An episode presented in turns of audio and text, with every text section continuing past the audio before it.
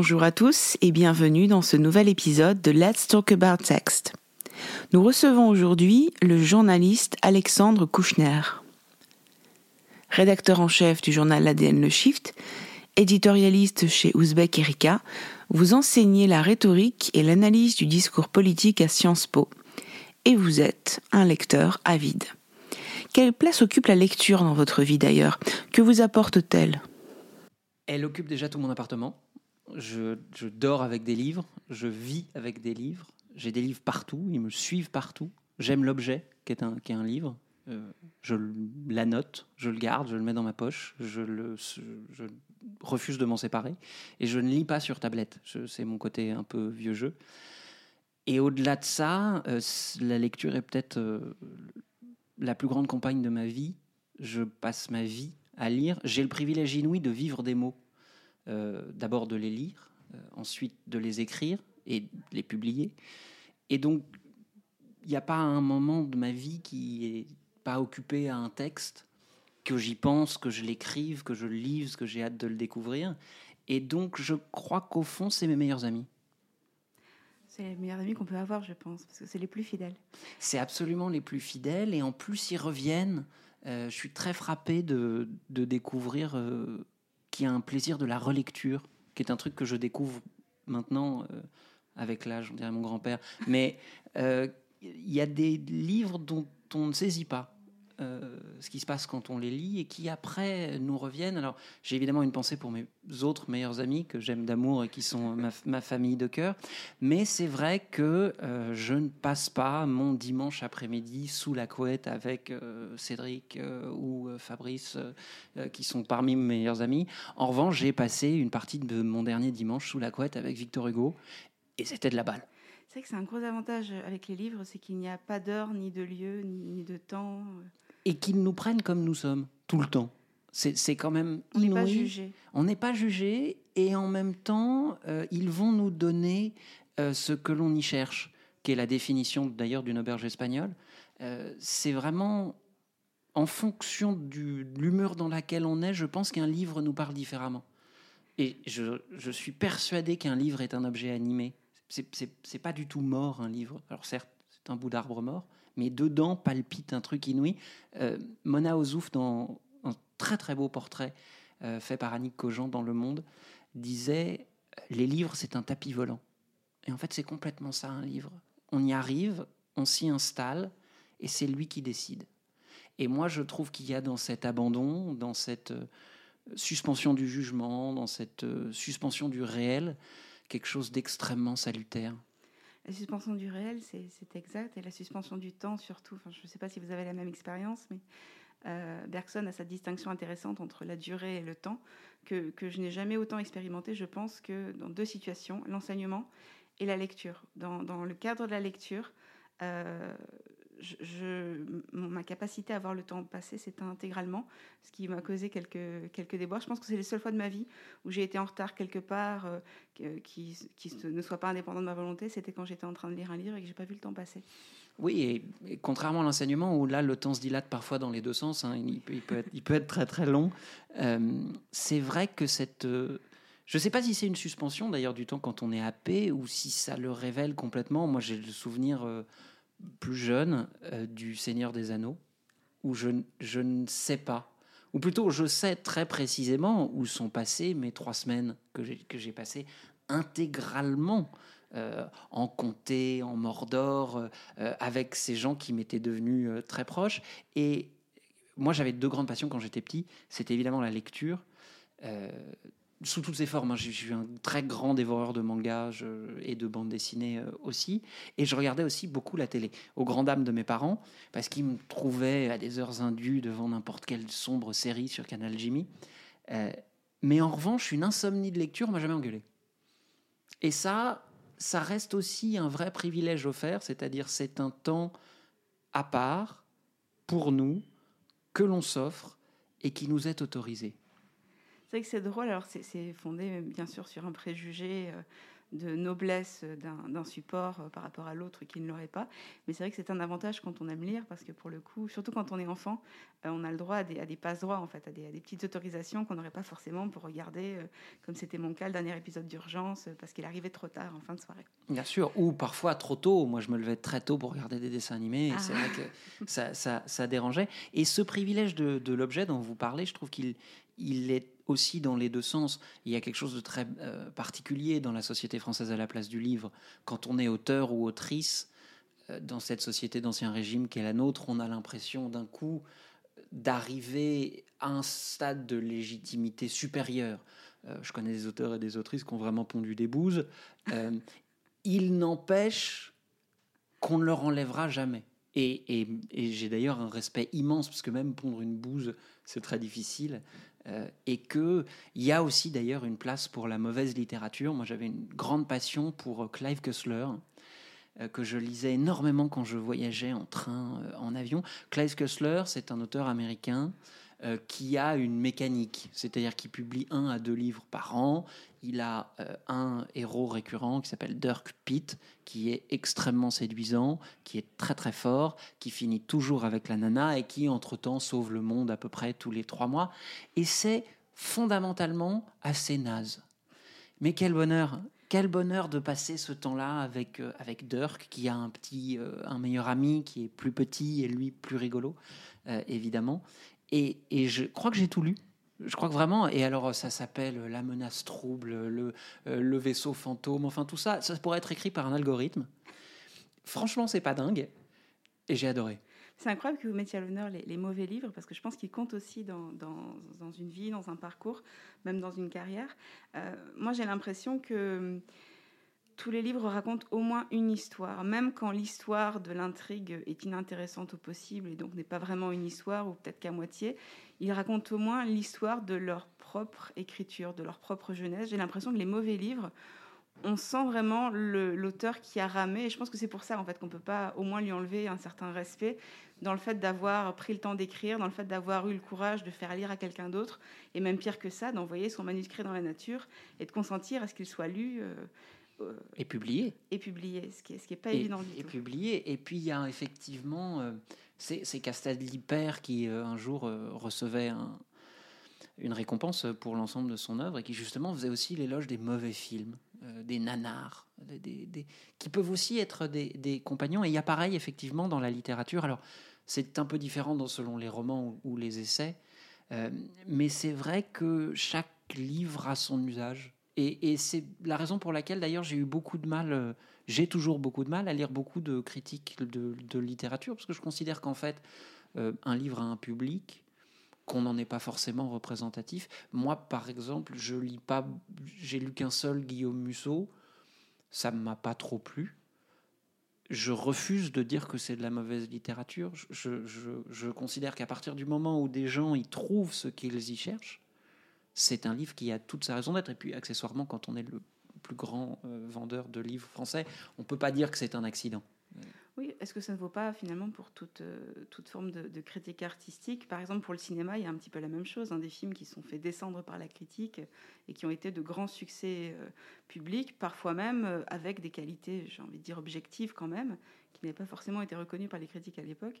Ça devient même, une, euh, si vous voulez, une, boutade. hein, quand, quand un, livre, pardon, un film est descendu par les critiques, il faut aller se précipiter pour le voir parce que généralement... euh, a un côté un peu snob, en fait, parfois, dans, certaines critiques. euh, euh, où plus un film a le potentiel de plaire, plus il va falloir trouver la petite bête de manière à se démarquer, à dire que moi je ne suis pas dans la foule et, je ne me laisse pas euh, séduire aussi facilement. Oui, et puis euh, là aussi, il y a quelque chose d'étrange. Euh, si on regarde Sainte-Beuve, qui était quand même pour le coup euh, une critique qu'on peut, qu'on peut lire, il y avait euh, une analyse. C'est-à-dire qu'en fait, on appelait critique une, Voilà, Il n'y une pas analyse. que la critique. C'était pas juste j'ai aimé, j'ai- pas aimé. J'ai en tête euh, Victor Hugo qui disait euh, euh, la critique juste et, et facile, euh, il est difficile d'exécuter médiocrement. Il y a, il y a quelque chose de l'ordre de du courage et de et je pense de, la vraie volonté, de l'abnégation. Moi, j'ai essayé d'écrire un livre. J'ai le bonheur d'être euh, comment dire tombé en amitié avec mon éditeur qui du coup ne m'en veut pas de jamais lui avoir filé le livre que je lui avais promis. Qu'est-ce que c'est dur qu'est-ce que ça demande? Et puis alors en plus, je, je sais que vous en avez écrit plusieurs, qu'en plus j'ai lu, et donc je sais que vous savez mieux que moi ce que ça demande comme acharnement, comme investissement, comme précipice du doute, comme ne serait-ce que temporellement le temps euh, à consacrer. Du coup, j'ai une tendresse infinie pour quiconque est capable de présenter deux lignes à quelqu'un en disant en fait, je ne sais pas si c'est bien, mais j'ai fait ça. Et au fond, c'est peut-être ça euh, un auteur, c'est quelqu'un qui ne sait pas si c'est bien, mais il a fait ça. C'est une très belle définition. Oui, je, je vais peut-être essayer de la copyrighter un moment.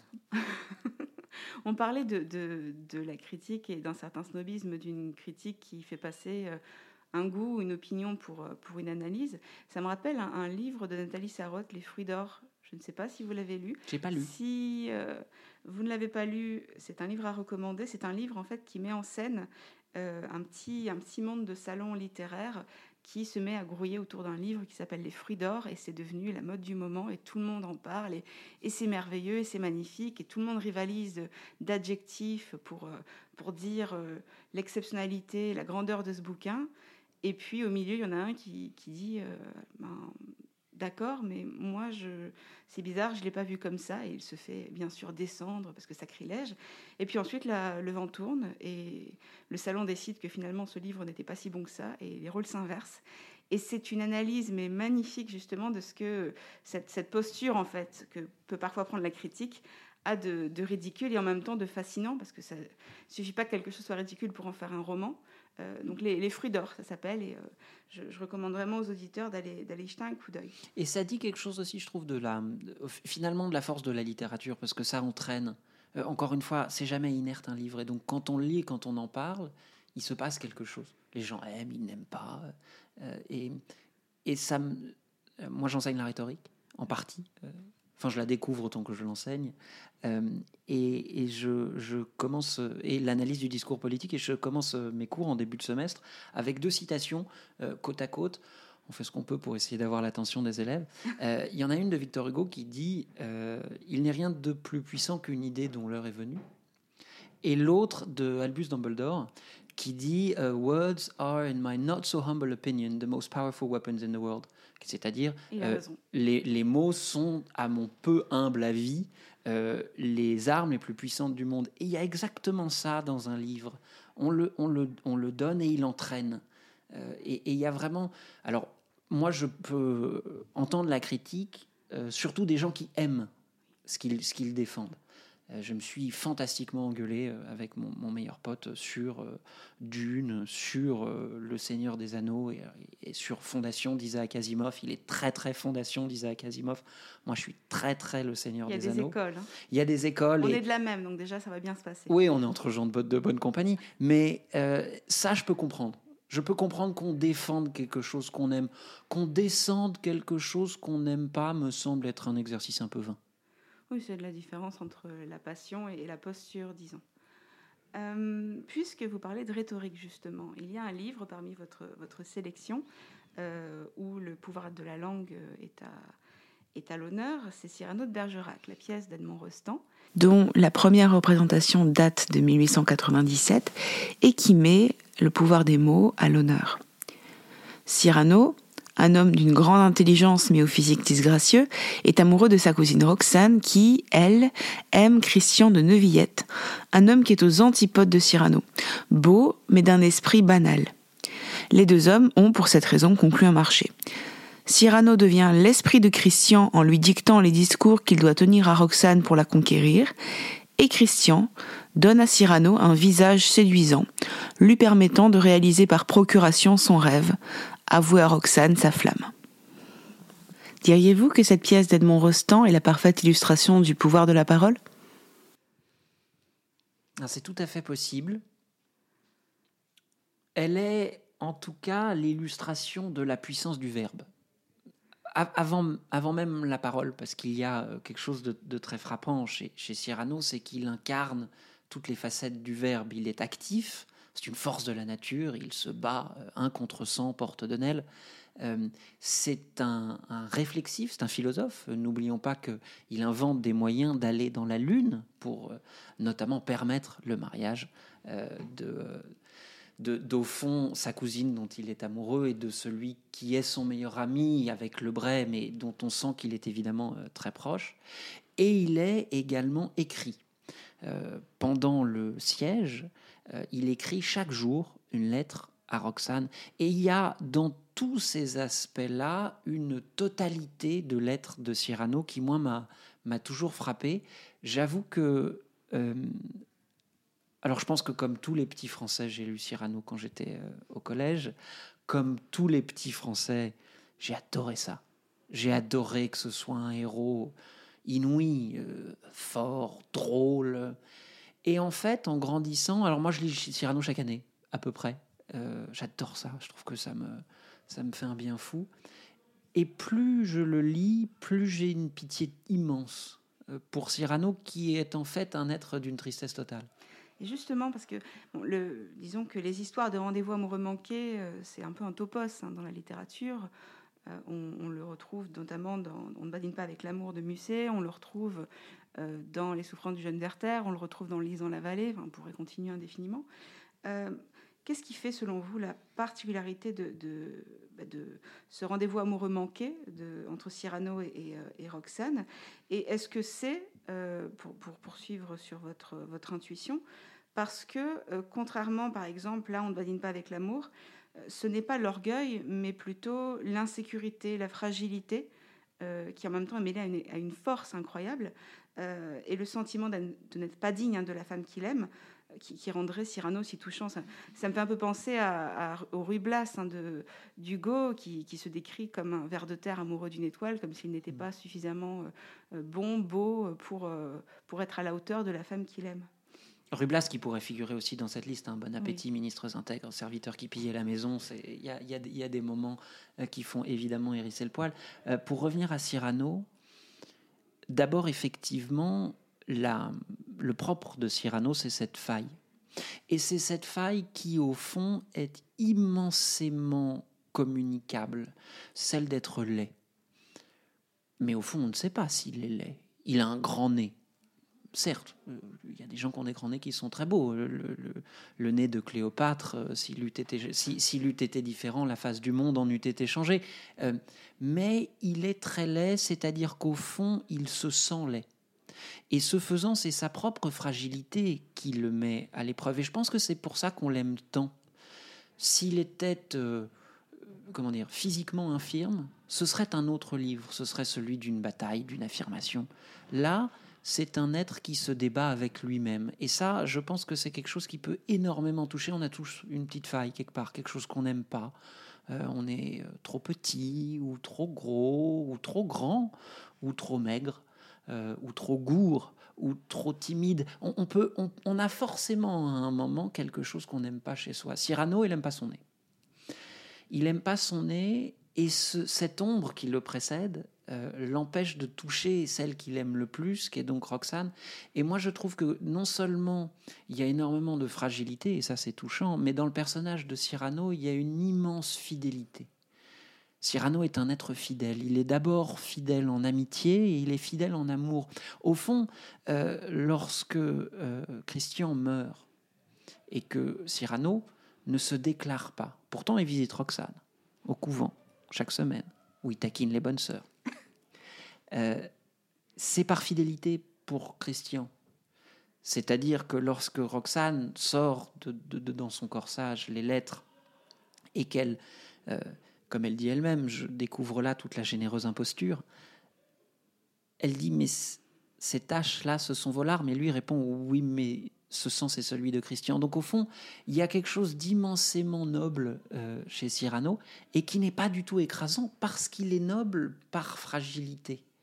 Et au-delà de ça, je, trouve qu'il n'y a pas de meilleure incarnation du panache français que, Cyrano. Je veux dire, alors je sais après coup que ça a été redécoupé pour que l'acteur principal s'arroge les morceaux de bravoure. Reste quand même qu'il n'y a pas une scène sans un moment où on a envie de se lever et d'hurler moi aussi.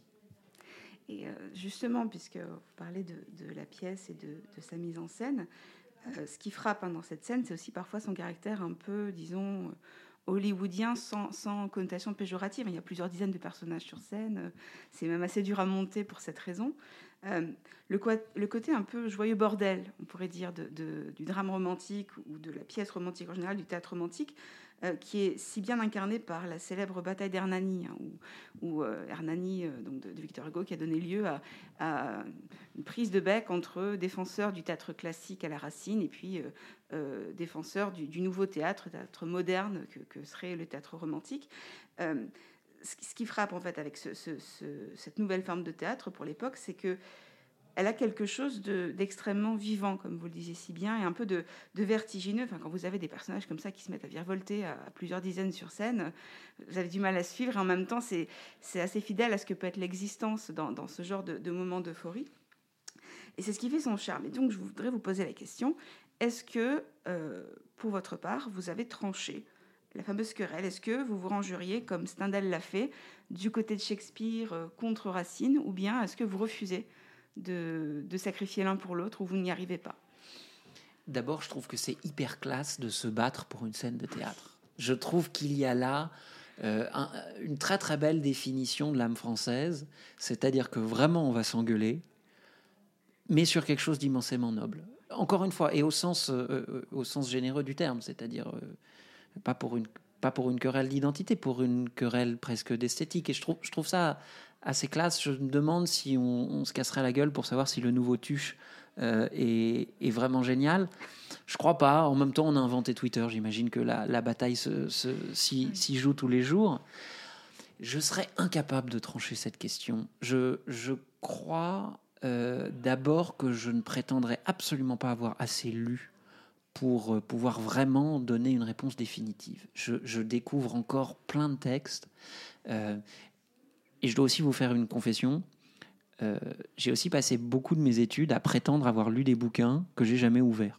Comme beaucoup. Comme beaucoup. Comme moi. et, et, du coup, je les redécouvre maintenant, ou plutôt je les découvre maintenant. Donc, par exemple, et, et, et bon, je, mes excuses à tous ceux à qui j'ai dit le contraire, mais bon, le rouge et le noir. Instant confession. Instant confession, euh, confessionnal, ceci est la voix. Euh, le rouge et le noir, je l'ai lu l'année dernière. Voilà, je... Eh bien, vous l'avez lu. Oui, maintenant je l'ai lu, mais alors j'ai vraiment prétendu l'avoir lu pendant longtemps. Euh, j'ai pas lu Guerre et Paix, voilà. Euh, je vous le dis, euh, j'ai pas lu Guerre et Paix, j'y pense, euh, je, je, le ferai. Mais et du coup, je, je pense qu'il faut un peu d'humilité là-dedans et de se dire qu'au fond, euh, on peut pas trancher quelque chose qu'on ne connaît pas. Et je, je veux aussi croire que, quel que soit son goût ou son inclination, quel que soit son choix, on n'annule pas euh, un bout de la culture. Je, Shakespeare est, immense et il est Shakespeare. Euh, Racine est immense et il est Racine. Et je, pense qu'il y a de la place dans le monde et dans nos imaginaires pour les deux. Je pense aussi, pour ma part, hein, j'avoue ne pas l'avoir tranché, euh, par conviction, tout simplement parce que j'ai réalisé que ce sont deux styles théâtraux qui sont extrêmement différents.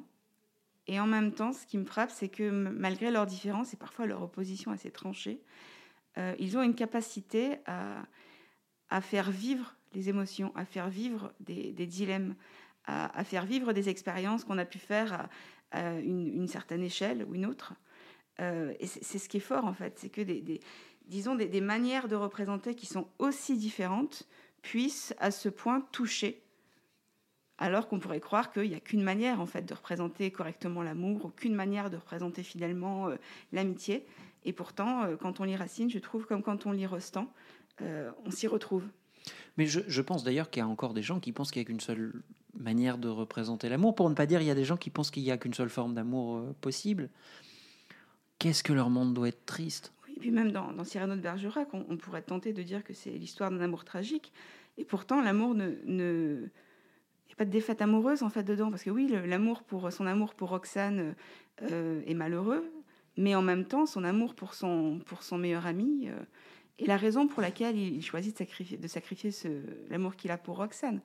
Donc c'est bah, je sais pas, je trouve que c'est plus complexe que, par exemple, la vision classique qu'on peut se faire de, par exemple, le dilemme tragique entre deux ordres de valeurs morales où il faudrait sacrifier l'une par rapport à l'autre. Ce qui fait, ce qui fait, à mon sens, le, dilemme peut-être plus tragique ou le dilemme tragique au carré, c'est quand il ne s'agit pas de deux ordres de, valeurs qui seraient, qui seraient incompatibles, mais quand c'est au sein d'une même émotion euh, qu'on se retrouve à devoir batailler entre euh, bah, ces, divers modes d'expression. Après tout, euh, qui a eu la chance dans sa vie de n'aimer qu'une seule personne? Oui, et puis qui vit dans un monde binaire, en fait? Qui, qui est capable à chaque fois de, de trancher le, le, oui du non?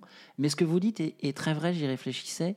Il y a au fond, il y a beaucoup de tristesse, mais il y a très peu de défaite dans Cyrano. C'est-à-dire que Christian meurt aimé, euh, Roxane perd cet amour-là, elle en retrouve un autre, et Cyrano meurt aimé. Euh, dans cette dernière scène, dont je défie franchement quiconque a un bout de cœur encore euh, vivant de, ne pas être saisi. Ne la citez pas. Par ce non, non, mon cher amour, je ne vous aimais pas. Et il y a, y a là quelque chose où, au fond, c'est aussi ça, je pense, une des grandes richesses de la littérature, c'est quand même de nous offrir parfois des mondes où tout est possible. À la fin de Cyrano, euh, De Guise aime Cyrano. Euh, oui, je sais, euh, j'ai tout, il n'a rien, et pourtant je lui serrerai volontiers la main. Cyrano meurt aimé. Christian est toujours aimé, et Roxane a vécu sa vie aimée.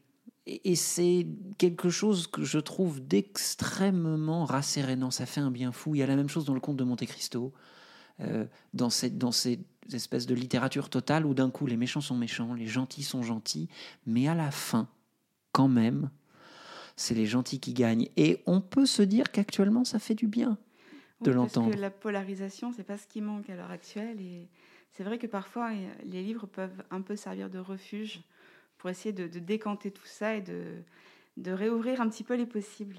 Euh, puisqu'on parle d'ouverture des possibles, justement, et de, de, l'infini, euh, l'infinité des possibles en littérature, vous êtes un, un, fan, un, un aficionado de la science-fiction.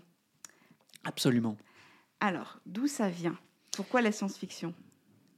Par pur bonheur de l'imaginaire.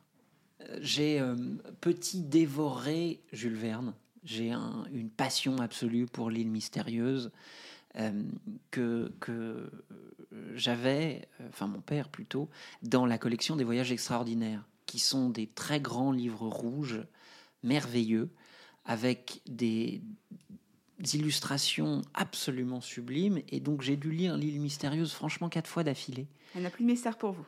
Euh, elle, elle en a plein tout est génial. Je ne sais pas d'ailleurs à ce jour si ce qui est décrit dans l'île mystérieuse est totalement faisable, parce qu'ils font de la nitroglycérine, enfin ils font, ils, réaménagent une vie sur l'île avec des, trésors d'ingéniosité. Et en fait, j'aime cette capacité de, la science-fiction euh, à nous déphaser et à nous faire voir ailleurs si on y est plus loin, euh, que ce soit de la, dystopie, de l'Uchronie, euh, que ce soit euh, spatial ou que ce soit même de l'héroïque fantasy. J'aime cette capacité à un moment à nous emmener hors de nous. Et j'avoue que comme mon métier, moi, me donne le privilège de, lire beaucoup de livres, mais qui sont beaucoup d'essais, qui sont beaucoup d'études, je garde une vraie appétence pour, pour ce calme et cette, ce repos que donne la littérature. Et donc, je lis énormément de science-fiction. Euh, c'est, je trouve, un des plus fantastiques moteurs de la curiosité et de la confiance en l'avenir. Même un truc bien glauque, de temps en temps, c'est pas inutile. Il y a un truc très très important qui est de temps en temps de se, de penser un autre temps. Tout comme il est important de penser contre soi-même, et ça c'est un des grands buts de la rhétorique, il est important de justement de s'en extraire de ce temps-là. Et la science-fiction est une fenêtre inouïe sur tout ce que nous pourrions rêver, faire ou peut-être même détruire. C'est paradoxal, mais c'est extrêmement fort ce que vous venez de dire, parce que vous parlez de la science-fiction comme une, euh, fenêtre qui ouvre la possibilité d'un calme, d'une paix par rapport à d'autres types de lectures que, que, auxquelles vous vous a donné, notamment dans le cadre de votre travail. Et pourtant, dans le paradoxe, la science-fiction est aussi un, un, moteur de réflexion qui est phénoménal, parce que les thématiques qui sont évoquées euh, dans, dans la science-fiction, c'est pour ça que c'est drôle quand certains euh, y voient une sorte, enfin un pur loisir, mais de manière négative, un pur Mhm. loisir de dilettante, euh, là où la lecture sérieuse, bah, c'est soit euh, les classiques d'un côté, si vraiment on a un littéraire, soit les essais. Et la science-fiction, en fait, elle est, elle est, euh, elle est au milieu de ça, elle est, elle est inclassable, parce que... euh, on, on- on y, réfléchit euh, sur énormément de thématiques euh, extrêmement importantes, euh, plus ou moins d'actualité, sur la technologie, sa grandeur, ses dangers, sur l'écologie, sur l'ubris humain dans toutes, les formes qu'il peut prendre, sur la science, la génétique, on pourrait continuer la liste indéfiniment. Euh, et ça, ce sont des sujets qui sont aussi évoqués dans le débat public, dans, les, essais, et pas forcément de, manière moins sérieuse, pourrait-on dire, dans la science-fiction, mais peut-être avec, un, disons, une, une liberté euh, dans la manière d'exploiter les thématiques qui parfois permet peut-être d'aller plus loin en un sens, non? Bah, évidemment, il- croire que l'imaginaire est l'ennemi de l'intelligence, c'est- fondamentalement d'abord dire une débilité et surtout ne rien comprendre à ce qui se joue dans, dans la science-fiction. Moi, je suis persuadé que euh, les essais de Montaigne, c'est aussi important que euh, Isaac Asimov. Et ça va dans les deux sens. Je pense que l'un se nourrit de l'autre. Alors, on ne pourrait pas dire que l'autre se nourrit de l'un, ce, serait, ce serait un peu faire une connerie. Mais je pense absolument qu'il y a euh, beaucoup, beaucoup de, de richesse euh, dans, cette littérature. Il y a de la science-fiction euh, plus, plus légère. Il y a de la science-fiction très, très intense. Isaac Asimov, on n'en sort pas indemne. D'ailleurs, on- n'est pas sûr de tout comprendre. Moi, je l'ai lu jeune, j'étais, l'ai lu adolescent. Je suis certain qu'il y a des trucs qu'il faut que je, qu'il faut que je relise maintenant. Et effectivement, euh, moi, ce qui me frappe aujourd'hui, hein, c'est hum, l'immense difficulté qu'on a à concevoir ce que pourrait être demain.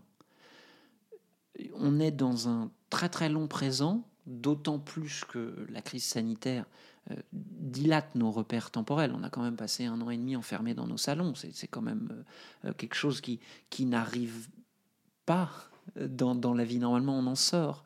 Là, on est, resté chez nous, on a un très très long présent, on a un, futur très suspendu, extrêmement virtuel, tant euh, les promesses technologiques, mais aussi évidemment les menaces qu'elles représentent, euh, sont à la fois partout et sont très difficiles à vraiment définir. Et je ne trouve pas d'autre littérature que la science-fiction qui permet d'aller vers ce demain-là. On entend par exemple beaucoup euh, de d'essayistes, de penseurs de notre société dire qu'il faut un nouveau récit. Moi, j'aime beaucoup ce terme de récit parce que je trouve qu'il il amène un moment d'anticipation et en même temps, je trouve que c'est complètement débile. Euh, je trouve que le rôle des hommes et des femmes politiques n'est pas nécessairement d'offrir un récit. J'adorerais que le ou la futur président des Éta- des- des États-Unis, oui, et aussi euh, français, euh, soit effectivement auteur. Mais c'est pas ce que je lui demande en premier. Ce que je lui demande, c'est de pouvoir faire œuvre, c'est-à-dire au fond gérer les politiques publiques. Et donc pour ce récit, ce qu'il faut, c'est à un moment quelqu'un qui est capable de faire ce saut-là. Dans un sens comme d'un autre, il aura, il ou elle aura euh, ses partis pris. Euh, il est à noter, d'ailleurs, euh, nous c'est ce qu'on dit beaucoup chez Ouzbek Erika, que le futur c'était mieux avant quand même. C'est-à-dire que les romans d'anticipation que l'on faisait ont beaucoup changé. Il faut voir ce que nous prédisaient nos, nos, nos aïeux des années 60 ou 50 pour l'an 2000. C'était inouï l'an 2000. Pour eux. Il y avait des voitures volantes, euh, évidemment il y avait plus de faim dans le monde, euh, on vivait dans des, tours, dans les nuages. Bon, pour l'an 2000, on a eu peur du bug. Euh, ensuite, il y a eu le 11 septembre et dix ans après, Fukushima. Donc, l'avenir est en crise, c'est sûr. Mais c'est une raison de plus pour l'investir. Et je trouve que celles et ceux qui font ça le mieux, ce sont les auteurs de science-fiction. C'est tout à fait juste ce que vous dites en fait sur la. sur la Alors, je sais pas, mais en tout cas, je le pense. Mais c'est, je pense que c'est la plus belle manière de, de la défendre parce que c'est, c'est pas simplement une manière qui consiste à dire euh, moi ça me plaît euh, ou c'est, mon, mon genre littéraire préféré. C'est une façon d'en parler qui est pour le coup renseignée. Vous disiez tout à l'heure que vous n'osiez pas. Là, très clairement, on sent, le, on sent celui qui a pratiqué. Euh, D'ailleurs, vous me parlez d'un auteur que c'est mon instant confession. Je ne connaissais que de nom, que je n'ai jamais lu. Euh, c'est Alain Damasio, justement, qui est un auteur de science-fiction, où on dit parfois de, de science-fantasy pour certains de ses livres. Oui, oui, alors d'abord, je suis extrêmement honoré de vous faire découvrir euh, Alain Damasio. C'est peut-être le plus beau cadeau que je pouvais vous faire euh, aujourd'hui. Euh, Alain Damasio est un génie. Voilà, je, le dis, je le défends, euh, et surtout, je suis prêt à m'opposer et à m'engueuler, euh, du coup, avec quiconque prétendrait le contraire. Alain Damasio est un auteur français contemporain, euh, auteur effectivement de science-fiction et de science-fantasy. Alors, il a trois très grands romans à son actif. La zone du dehors, qui est sa première œuvre, qui est très très politique, parfois non pas caricaturale, mais, très claire. C'est l'histoire d'une volte. C'est comme une révolte, mais c'est la première fois qu'on l'a fait. Euh, et euh, ça euh, décrit les, les aventures et le renversement d'une société du contrôle. Et on parle aussi de, de science fantasy pour ce qui est à ce jour le roman pour lequel il est le plus reconnu, qui est La Horde du Contrevent, qui est un chef-d'œuvre absolu, total et incontestable, qui est l'histoire inouïe d'un groupe très spécialement composé pour aller chercher la source du vent. Euh, c'est un monde inouï, d'une richesse absolue, d'une poésie permanente, euh, qui est dominé par les vents qui soufflent de manière très très forte, certains de manière extrêmement destructeur. Et les différentes sociétés qui composent ce, monde euh, lancent une expédition qu'on vit aussi comme un rite initiatique, qui est composé presque de représentants de tribus et qui vont remonter vers la source du vent.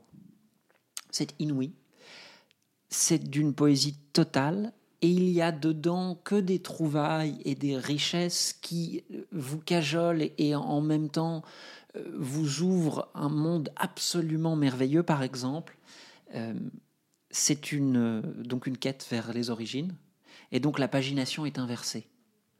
On commence, c'est un, roman assez conséquent, je ne serais pas étonné qu'il fasse plus de 600 pages, on commence à la page 600 plus et on va vers zéro.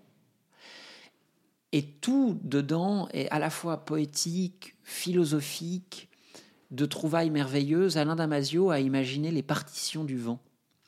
C'est-à-dire qu'il a imaginé une écriture euh, que l'on lit presque comme une partition. Ce sont des, des- signes sur un- une ligne qui donnent une idée de ce que donne le son de ces vents-là, que nous, ni vous ni moi, n'entendrons jamais et que pourtant moi maintenant je connais. Et il a un talent d'écriture euh, non seulement fantastique, mais très très polyphonique. En fait, c'est un roman polyphonique. Chaque membre de cette expédition a une voix qui lui est très propre et que l'on reconnaît au fur et à mesure de la lecture. Et pour ne, pour ne pas vouloir trop guider le lecteur ou la lectrice, Damasio assigne à chacun de ses personnages un signe, un, un graphe, si vous voulez, un glyphe qu'il a créé. Et il met ce glyphe au début de chaque paragraphe pour que vous compreniez qui va parler. Ce qui fait qu'il faut un marque-page spécial au début pour le lire, hein, parce que sinon c'est très compliqué, il y a beaucoup de personnages, et à la fin, vous n'en avez plus jamais besoin. Je, serais incapable de vous résumer ce livre, qui est un livre monde, euh, qui est un poème, euh, et qui est aussi euh, immensément touchant, et dans lequel il y a par exemple des affrontements de, discours, comme des joutes entre des paladins du verbe. C'est inouï ce qui, ce qui se décrit là-dedans. Et Alain Damasio, pour l'écrire notamment, euh, s'est enfermé. Il écrit peu euh, par qualité, dit-il, ou du moins par, euh, euh, par souci de qualité. Et pour l'écrire, il s'enferme. Il, a écrit en Corse. Il est parti dans un petit village où il passait, euh, m'a-t-il dit, moi j'ai eu l'immense privilège de, de, le rencontrer, et il passait, euh, je peux me gourer sur les, les échelles de temps, mais il passait euh, cinq semaines seul et une semaine euh, en Corse et une semaine à Paris, parce qu'il a une famille quand même, Alain Damasio. Et il raconte comment en fait c'est dans cette solitude qu'est né ce monde-là, il est devenu fou de son propre aveu de solitude, et donc il, la peuplait complètement de tous ces personnages et il, s'enregistre et pour euh, tous les fans à la fois de musique électronique et, et d'Alain Damasio il faut écouter euh, Isola de Rhône, euh, R-O-N-E. Rhône est un grand fan d'Alain Damasio et ils ont d'ailleurs collaboré plusieurs fois. Et en fait, Alain Damasio a confié à Rhône une cassette ou un texte où il gueule un peu seul et Rhône l'a mis en musique. Incroyable écoute d'abord cette chanson est absolument, absolument dingue. Et il y a aussi des versions live où Alain Damasio sur scène déclame ce texte pendant que Rhône fait vivre euh, avec le talent inouï qu'il a euh, toute cette galaxie symphonique. Je vous assure que quelle que soit la merde que vous affrontez pendant une journée, vous vous mettez une fois cette musique-là et je dirais pas que ça va mieux, mais vous avez beaucoup plus la niaque. Merci beaucoup. Alors là, euh, je pense que déjà tous ceux qui sont un peu tristes parce qu'ils ont terminé Dune et qui ne savaient plus trop euh, vers quel sein de la science-fiction se tourner, euh, s'ils ne connaissent pas Alain Damasio, ils vont faire comme moi ce soir et se précipiter vers Quelle chance vous avez La plus proche. Oui, j'ai l'impression là de d'avoir une pépite qui m'attend. Ça faisait longtemps que ce n'était pas arrivé dans, dans cette proportion. Donc merci beaucoup. Et s'il existe parmi nos auditeurs des durs à convaincre qui doutent encore de la nécessité de lire Damasio, on vous écoute, Alexandre Kouchner, nous lire un extrait d'un autre de ses romans intitulé Les Furtifs. Nous, les Gréco-Romains, ou ceux qui les singes, n'avons suivi qu'une ligne d'horizon unique depuis le néolithique, c'est l'horizon du contrôle. Contrôle panique et raisonné de l'altérité des autres prédateurs, des maladies qui ne sont que des prédateurs plus petits. Alors évidemment, nous avons échoué, souvent en partie ou tout le temps. Mais la quête s'est poursuivie et s'est affinée à mesure que les menaces externes reculaient. Dans un univers désormais anthropisé à l'extrême, comme le sont nos villes occidentales, quelle était la dernière menace résiduelle, le dernier élément à maîtriser pour atteindre la sérénité, sinon nos semblables? Alors qu'est-ce qu'on a fait? On a rapproché les dispositifs de contrôle de nos corps et de nos esprits on en a fait des armures individuelles et plus finement que ça, des membranes et des filtres paramétrables pour conjurer les violences toujours possibles. Surtout, on a cherché des espaces où l'on serait irrémédiablement à l'abri, présent, mais hors d'atteinte. Une sorte de cosmoi qui est de fait un cosmou ou un cosmore, mais peu importe. Et alors, rien de dérangeant ne peut plus guère nous arriver dans ce cas-là sur le plan affectif. Le contrôle de l'échange est maximal et induit, in fine, et tertio. Et c'est le réel même qu'on peut enfin choisir, façonner et contrôler, au moins dans sa dimension visuelle et auditive qui est dominante chez Sapiens. Au fond, disons que le réel était pour eux le dernier noyau à briser parce que le réel, c'est ce qui est commun. C'est ce qu'on partage tous nécessairement et sans privilège, par nos sens naturels d'animaux d'une même espèce, l'ambiance d'un musée, l'agitation d'une place, une réunion dans un café. Bien sûr, ils avaient déjà fragmenté ce réel en petites billes en proposant des univers aménagés, ludiques et fictionnels, des chrysalides tissés pour chacun, du, souci de soi et du prêt à subjectiver. Mais ça impliquait encore un espace spécifique pour être consommé, un, un technococon ou s'abstraire, bref, une monade nomade. Ça ne touchait pas encore à tous les moments de l'existence, il demeurait ce résidu qui échappait au marché, notre réel banal et commun, avec la réule qu'on pourrait appeler aujourd'hui les métavers, le réel s'individualise enfin, il est enfin produit, lui aussi il devient personnel et impartageable, ou s'il est partagé, c'est par communauté intime, en famille, entre amis, entre pairs, il perd sa dimension universelle, le réel était l'ultime territoire collectif à envahir et à privatiser définitivement, la vitre derrière laquelle le social est en morceaux éparpillés en tessons incompatibles, une cosmosaïque où chacun est bien heureux debout sur sa tesselle, mais qui ensemble ne forment plus aucune figure solidaire, plus aucun visage. Le métavers parachève la dissociété que les bagues et les moas avaient déjà préparée. Passons, si vous le voulez bien, Alexandre Kouchner, au vendredi lecture de la semaine. Vous avez choisi La vie devant soi, roman de Romain Gary, publié sous le pseudonyme d'Émile Ajar en 1975, qui a obtenu le prix Goncourt. Une petite révolution à l'époque, puisque Gary l'avait déjà reçu en 1956 pour Les Racines du ciel, et que le Goncourt n'est pas censé pouvoir être remis plus d'une fois à un même auteur. Mais à le lire, on comprend hein, que ce choix se soit imposé au jury, car c'est un roman incroyable l'histoire de Mohamed, qui préfère qu'on l'appelle Momo. Momo n'a pas connu ses parents, il sait seulement que sa mère était prostituée et que son père a insisté pour qu'il soit élevé dans la religion musulmane. Il a été recueilli par Madame Rosa, une vieille dame juive, ancienne prostituée elle-même, qui accueille chez elle les enfants de putain, comme elle les appelle, que lui confient les prostituées pour ne pas risquer de se les voir enlever par l'assistance publique.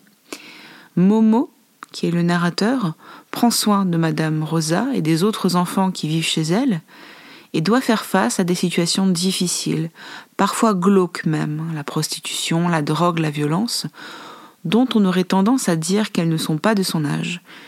Et pourtant, elles le sont. C'est une vue de l'esprit, hein, dit Momo, de penser que tout cela n'est pas de son âge, car comme il le dit, il n'y a rien qui pardonne dans la vie.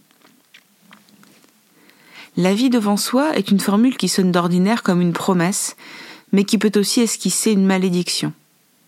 On dit souvent aux jeunes qu'ils ont la vie devant eux pour en jouir, mais Momo, lui, a la vie devant lui dans un autre sens. Il est le spectateur d'une vie qui se débat pour se maintenir, qui lutte pour survivre littéralement, une vie qu'il est contraint d'observer, parfois, impuissant, se détériorer, comme celle de Madame Rosa, par exemple, qui sombre petit à petit dans la folie et dans l'enfer de la sénilité. Momo, pourrait-on dire, est un peu un, Gavroche démystifié.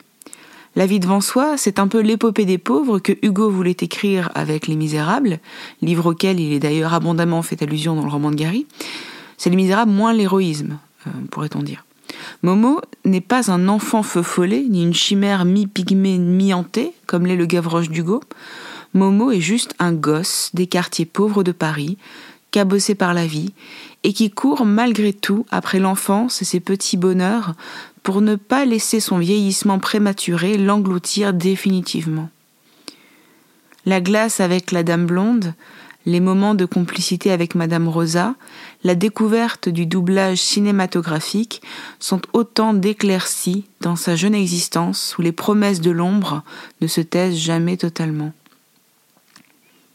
La vie devant soi, c'est le roman de la vie, la vie grouillante, sale, tragique, déchirante, belle et laide à la fois. Et c'est aussi une ode à la solidarité intergénérationnelle. Madame Rosa prend soin des gosses abandonnés à eux-mêmes, et quand elle vieillit, ces gosses, à leur tour, s'occupent d'elle.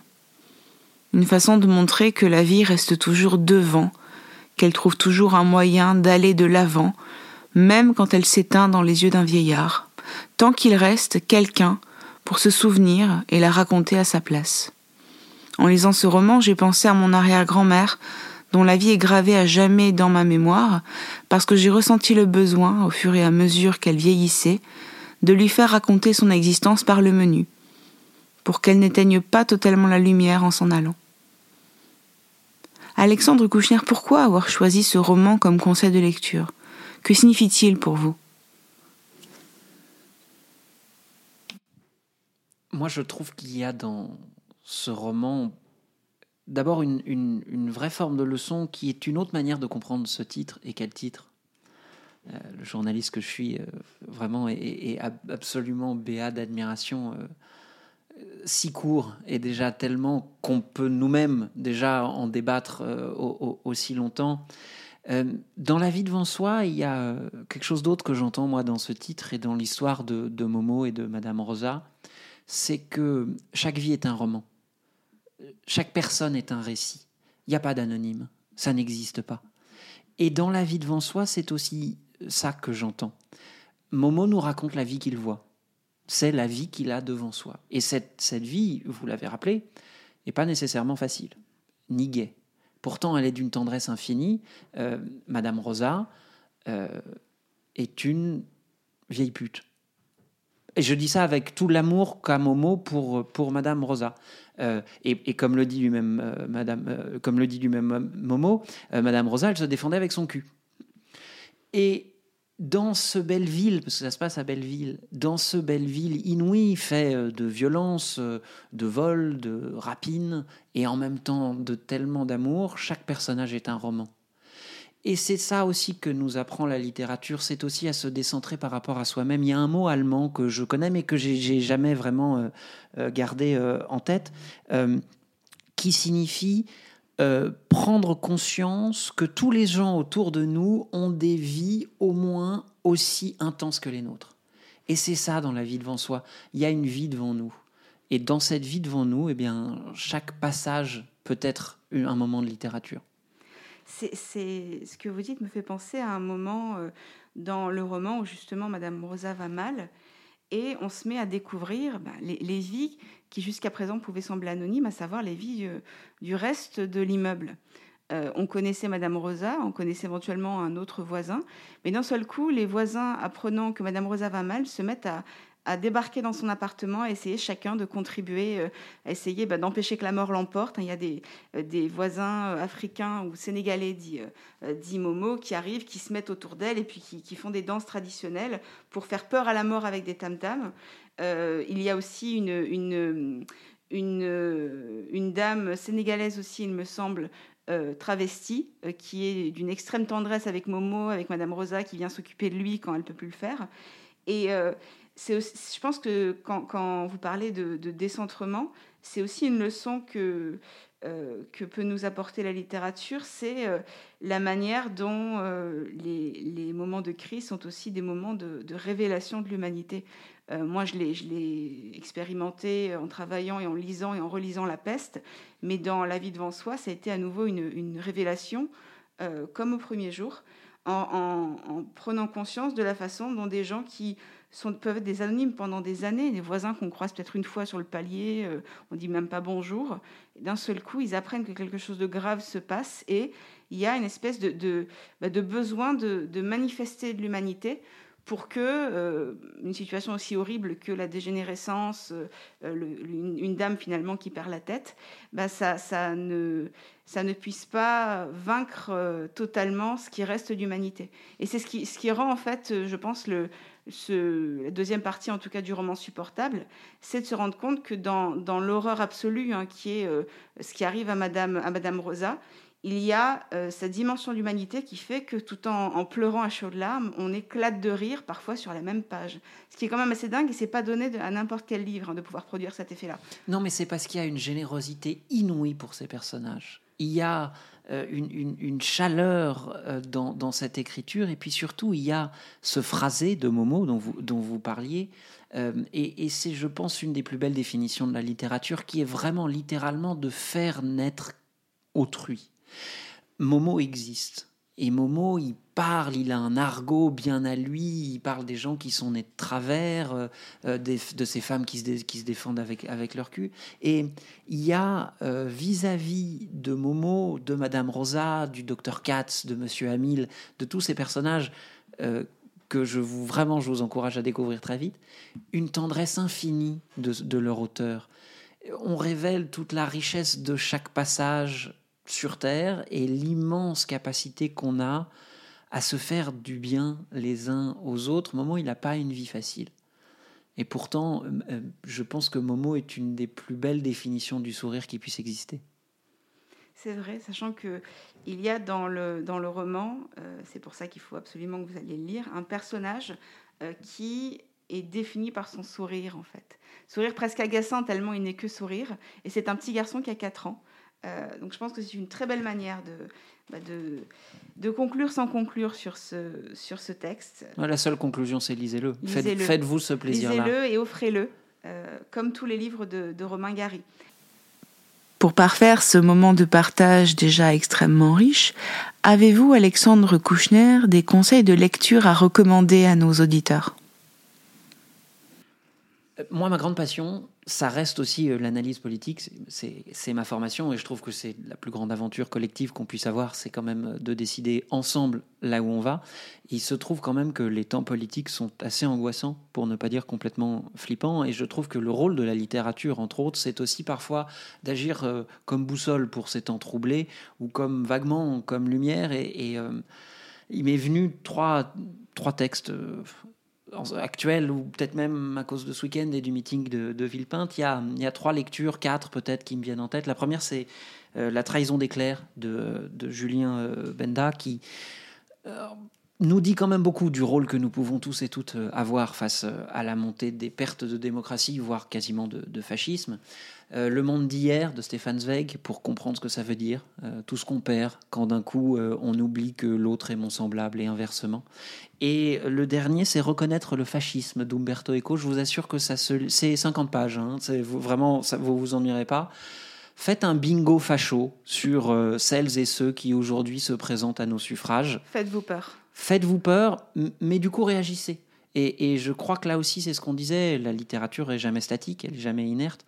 Voilà, ces trois livres, je vous assure que c'est utile. Accessoirement, Le Monde d'hier, c'est sublime. C'est pas très gai, mais c'est sublime reconnaître le fascisme, c'est très utile. Et puis si quand même vous voulez à un moment euh, vous dire qu'il y a une raison de vous lever le matin, je vous recommande un petit livre très très beau qui s'appelle Recommencer de Mathieu Pot-Bonneville, euh, qui est un philosophe contemporain, et qui interroge très précisément cet objet étrange qui est de se dire on va recommencer. C'est-à-dire, c'est pas complètement nouveau, on a peut-être un peu merdé, et pourtant on va s'y remettre. C'est très court, c'est aussi pudique que c'est brillant, c'est absolument limpide. De toute manière, je pense que le plus beau cadeau que vous pouvez vous faire en permanence, c'est de vous offrir un livre. Merci Alexandre Kouchner pour cet échange autour des livres que vous aimez passionnément. On se retrouve la semaine prochaine en compagnie du journaliste Timothée de Roglaudre qui viendra nous parler de Jean Genet, d'Abdelataya et de Jean-Baptiste Mallet. Autrement dit, de violence, d'humanité et de tomates en conserve. Sacré menu. Comme toujours, le mot de la fin revient au texte. On le laisse donc à Sartre et à Damasio. Si je range l'impossible salut au rayon des accessoires, que reste-t-il? Tout un homme, fait de tous les hommes, et qui les vaut tous, et que vaut n'importe qui. Ce à quoi se rajoute Alain Damasio, il n'y a pas de lendemain qui chante, il n'y a que des aujourd'hui qui bruissent.